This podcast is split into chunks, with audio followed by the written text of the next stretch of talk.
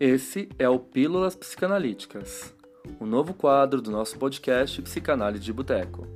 Nele, irei falar de assuntos como relacionamentos, séries, filmes, livros, notícias, futilidades e até discutir algumas dúvidas que aparecem lá no meu Instagram. Eu sou Alexandre Patrício de Almeida, sou psicanalista, pesquisador e doutorando em psicologia clínica pela PUC de São Paulo e irei tratar de todas essas questões, é claro, com um olhar psicanalítico. Ah, os episódios novos saem toda quarta-feira, então fiquem ligados! E aí, pessoal, tudo bem? No episódio de hoje eu vou falar de um tema que está bastante na moda e você com certeza já deve ter visto no seu feed das redes sociais. Trata-se da Síndrome do Impostor ou Fenômeno do Impostor. É um fenômeno pelo qual pessoas capacitadas sofrem de uma inferioridade ilusória, achando que não são tão capazes assim e acabam subestimando as suas próprias habilidades e chegam a acreditar que outros indivíduos menos talentosos são mais competentes do que eles próprios. É, não se trata de uma desordem psicológica, porque a síndrome do impostor ainda não foi uh, colocada como categoria no DSM e no CID, que são os manuais da psiquiatria. As pessoas que sofrem desse tipo de síndrome, de forma permanente, temporária ou frequente, parecem incapazes de internalizar os seus feitos na vida, não importando o nível de sucesso alcançado em sua área de estudo ou trabalho ou quaisquer que sejam as provas externas de suas competências. Elas não se acham merecedoras do sucesso e do reconhecimento. Né? Elas se acham uma fraude. Uh, há estudos, inclusive, mostrando que essa síndrome é mais comum entre as mulheres, e a gente deve isso com certeza ao nosso meio uh, cultural machista e essa sociedade dominada pelo patriarcado, obviamente, uh, especialmente acometendo mulheres bem-sucedidas em profissões tipicamente ocupadas por homens. Ora, não preciso falar mais nada aqui, né? As mulheres que atingem um determinado grau de liderança, de, de reconhecimento e acabam não se achando merecedoras de ocuparem tal lugar, né? Uh, outros, no entanto, revelam que ela incide em igual percentual de homens também. Ela é comumente encontrada no mundo acadêmico, especialmente entre estudantes de pós-graduação. É, a gente vê muito estudante que chegou ali uh, no mestrado e no doutorado e se acha uma farsa, não abre a boca para participar da aula, para perguntar, porque acha que chegou ali por sorte, não por mérito. Na verdade, isso não é muito uma novidade para a teoria psicanalítica, tá? É, em 1916, o Freud já escreve um texto chamado Alguns tipos de caráter encontrados na prática psicanalítica, que ele aponta três estruturas que aparecem com frequência na clínica. 1. Um, as exceções. 2. Os que fracassam no triunfo. 3. Os criminosos por sentimento de culpa. E esse 2, os que fracassam no triunfo, é, serve para a gente pensar um pouquinho nessa síndrome do impostor pela ótica psicanalítica freudiana, porque eu não vou falar só de Freud nesse episódio. Eu acho que outros autores da psicanálise também trazem colaborações brilhantes para a gente pensar essa tal síndrome do impostor, tá? Bom, o que o Freud vai dizer nesse texto? Ele vai dizer assim: uh, tanto maior será a surpresa, mesmo a confusão, quando o médico, o analista, descobre que às vezes as pessoas adoecem justamente quando veio a se realizar um desejo profundamente arraigado e há muito tempo nutrido. É como se elas não aguentassem a sua felicidade, pois não há como questionar a relação causal entre o sucesso e a doença. Então, pessoas, por exemplo, que vão receber uma promoção e vão ganhar super bem e elas não se acham merecedoras de tal promoção, e no dia que elas vão receber isso, elas adoecem do nada, inexplicavelmente. É, ficam de cama mesmo, uh, sofrem enxaquecas extremas, vão no médico, o médico não encontra a origem dessas enxaquecas, dores nas costas que paralisam, sei lá, e acabam uh, não indo receber essa promoção, essa oportunidade de crescimento porque, no fundo, inconscientemente, elas não se acham merecedoras de ocuparem é, tal lugar. né? Bom, vamos lembrar também que essa síndrome do impostor aparece bastante em estudantes do, de pós-graduação né, no mundo acadêmico e também no mundo corporativo. Então, uh, a gente pensa que o mundo acadêmico, por exemplo, ele exige muito das pessoas que estão ali inseridas. Exige produtividade, uh, inteligência, cultura, erudição. E, na maioria das vezes, uh, a pessoa fica ali meio deslocada, ela fala: como eu vim parar aqui? Será que eu sou mesmo merecedor de, de ter passado nessa nessa seleção, de ocupar esse lugar? Será que não tem gente melhor do que eu que poderia estar aqui? E, e o problema é que esse sentimento acaba travando a pessoa. Como eu falei para vocês, isso interfere inclusive na autoestima e no sentimento de segurança do sujeito.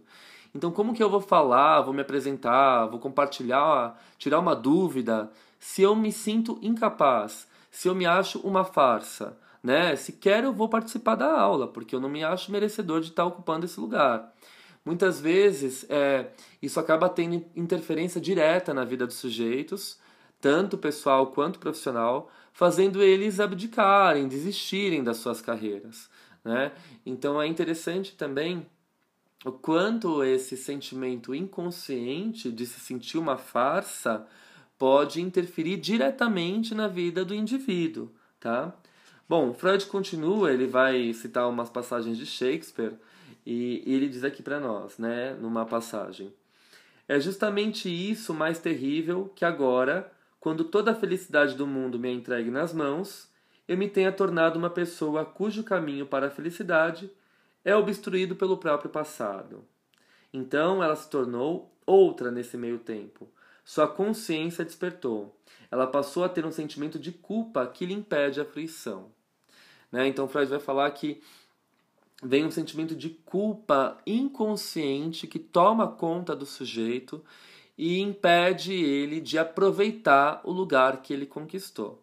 E que culpa seria essa? A gente sabe que a pedra angular da teoria freudiana é o complexo de Édipo.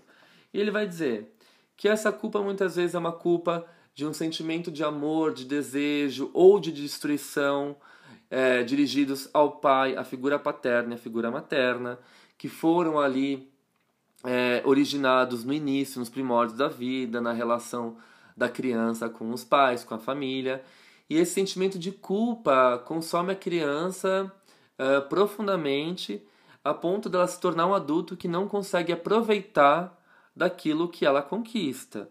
Né? Então, ela se acha o tempo todo uma farsa porque a culpa impede ela de aproveitar de suas próprias conquistas, de seus próprios méritos. Né? Então é importante a gente pensar que também não existe só esse viés freudiano para a gente poder compreender a, a síndrome do impostor. Né? Existem outros autores que vão falar de outras questões e também lançar os seus olhares bastante singulares sobre a subjetividade humana que dá para a gente poder tecer algumas construções acerca dessa síndrome do impostor, né? Bom, a Melanie Klein ela vai falar que desde o início existe a formação de um superego tirânico que é resultado das projeções e introjeções do bebê. Então, quanto mais o bebê projeta destrutividade, mais essa destrutividade, advinda da pulsão de morte, do instinto de morte, retorna para o próprio bebê, formando ali o núcleo de um superego tirânico. Esse superego tirânico, muitas vezes, ele vai atormentar a vida desse bebê, dessa criança, desse adulto, uh, em muitos momentos da sua, uh, do seu crescimento, do seu amadurecimento, né? É, então, quanto mais projeções destrutivas eu faço no mundo externo, mais isso retorna para mim, formando ali o núcleo de um superego tirânico. Então, é justamente nesse momento que eu vou falar em público, que eu vou ocupar um lugar, que eu vou dar uma entrevista, que, sei lá, eu vou liderar uma equipe e eu não consigo, eu travo. Né? Então, esse superego tirânico que está ali me atormentando, resultante dessas pulsões destrutivas, ele me paralisa. É, então, um dos trabalhos da análise é justamente desmanchar esses nozinhos, né, esses emaranhados todos que é, é, esses processos psíquicos eles vão provocando nas nossas formas de subjetivação e gerando também novas formas de sofrimento. Então, quanto mais destrutivo, mais pulsões destrutivas, impulsos destrutivos tem esse bebê desde o início, e menos esse ambiente contém essas pulsões, né?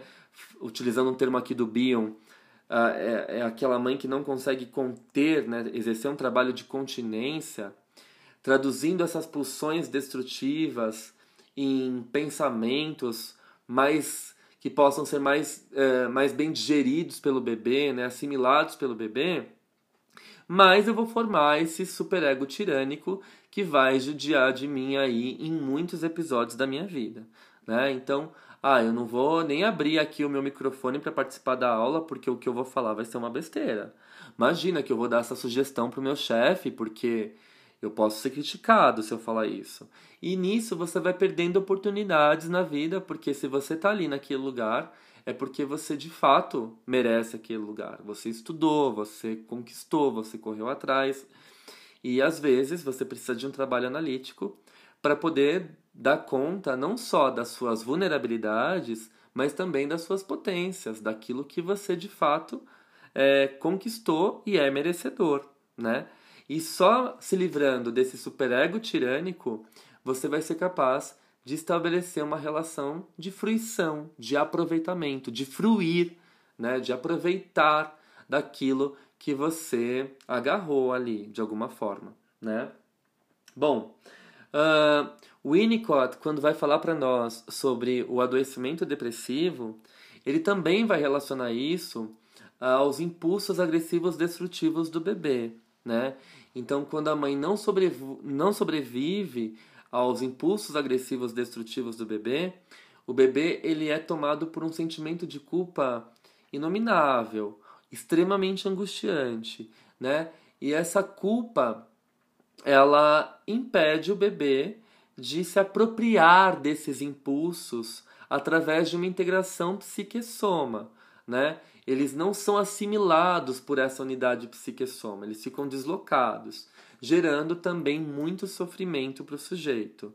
Então, vamos lembrar que essa destrutividade, ela também está atrelada a Eros, ao amor, né? Para o Winnicott. O Winnicott vai falar assim, eu destruo o ambiente, eu testo a sobrevivência dessa minha mãe, né? Chacoalhando os pezinhos, chorando de madrugada, berrando, a mãe sobrevive, ela sobrevive, eu a amo, eu faço uma reparação, né?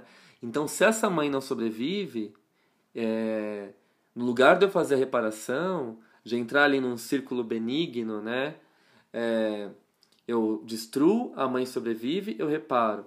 E aí caminhar em direção ao estágio do concernimento, da concernência, né? o stage of concern, que o Winnicott vai dizer, essa culpa ela vai consumindo o sujeito de dentro para fora e ela também paralisa. Né? Então, quando eu fui agredir, minha mãe não sobreviveu e eu sou consumido por essa culpa de dentro para fora. Essa culpa, ela vai poder ser uma dessas raízes desse sentimento de farsa, de impostor que eu tenho quando eu é, preciso mostrar o meu conhecimento. Né? Então, a gente percebe que através de um olhar psicanalítico, essa síndrome do impostor ela pode receber vários sentidos. E não é tão fácil de desmanchar isso, né? Destruindo concepções, uh, convicções, é, pensamentos, simplesmente assim por acreditar que eu vou amanhã me sentir melhor. Não, não é tão simples assim, né? Ah, amanhã você vai se achar merecedor de tal conquista. Não, não é só ouvir essas palavras mágicas que você vai se livrar de todos esses sentimentos e de todas essas identificações inconscientes que foram enraizadas ali nos primórdios da vida, na infância. Precisa de um trabalho analítico para a gente poder, justamente como eu disse para vocês, desatar esses nós, né? E seguir com a nossa vida em frente. achando de fato que nós somos merecedores de ocupar tais posições na nossa vida, que nós somos merecedores sim, né, de compartilhar o nosso conhecimento, as nossas dúvidas, de estar ali no lugar que a gente sempre batalhou. É interessante o Freud falar, é, voltando ao texto do Freud de 16, que muitas vezes esses sujeitos, quando eles alcançam uma fantasia que eles é, desejavam muito, um desejo, né, é, que eles tinham muito, conservavam muito em fantasia, é, é justamente aí que eles, eles vão ter esse sentimento de culpa e se sentir não merecedores de tal conquista, né? Então, sei lá, uma pessoa de origem simples e humilde que alcança o sucesso e se acha uma farsa, né? Não, não deveria estar aqui. Eu não vou dar essa entrevista porque eu sou uma farsa, não tenho esse conhecimento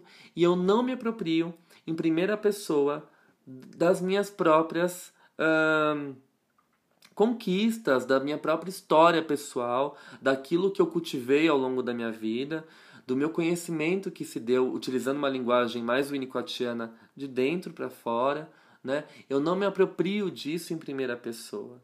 Eu acabo meio que construindo ali um falso self, uh, muitas vezes um falso self dissociado, né?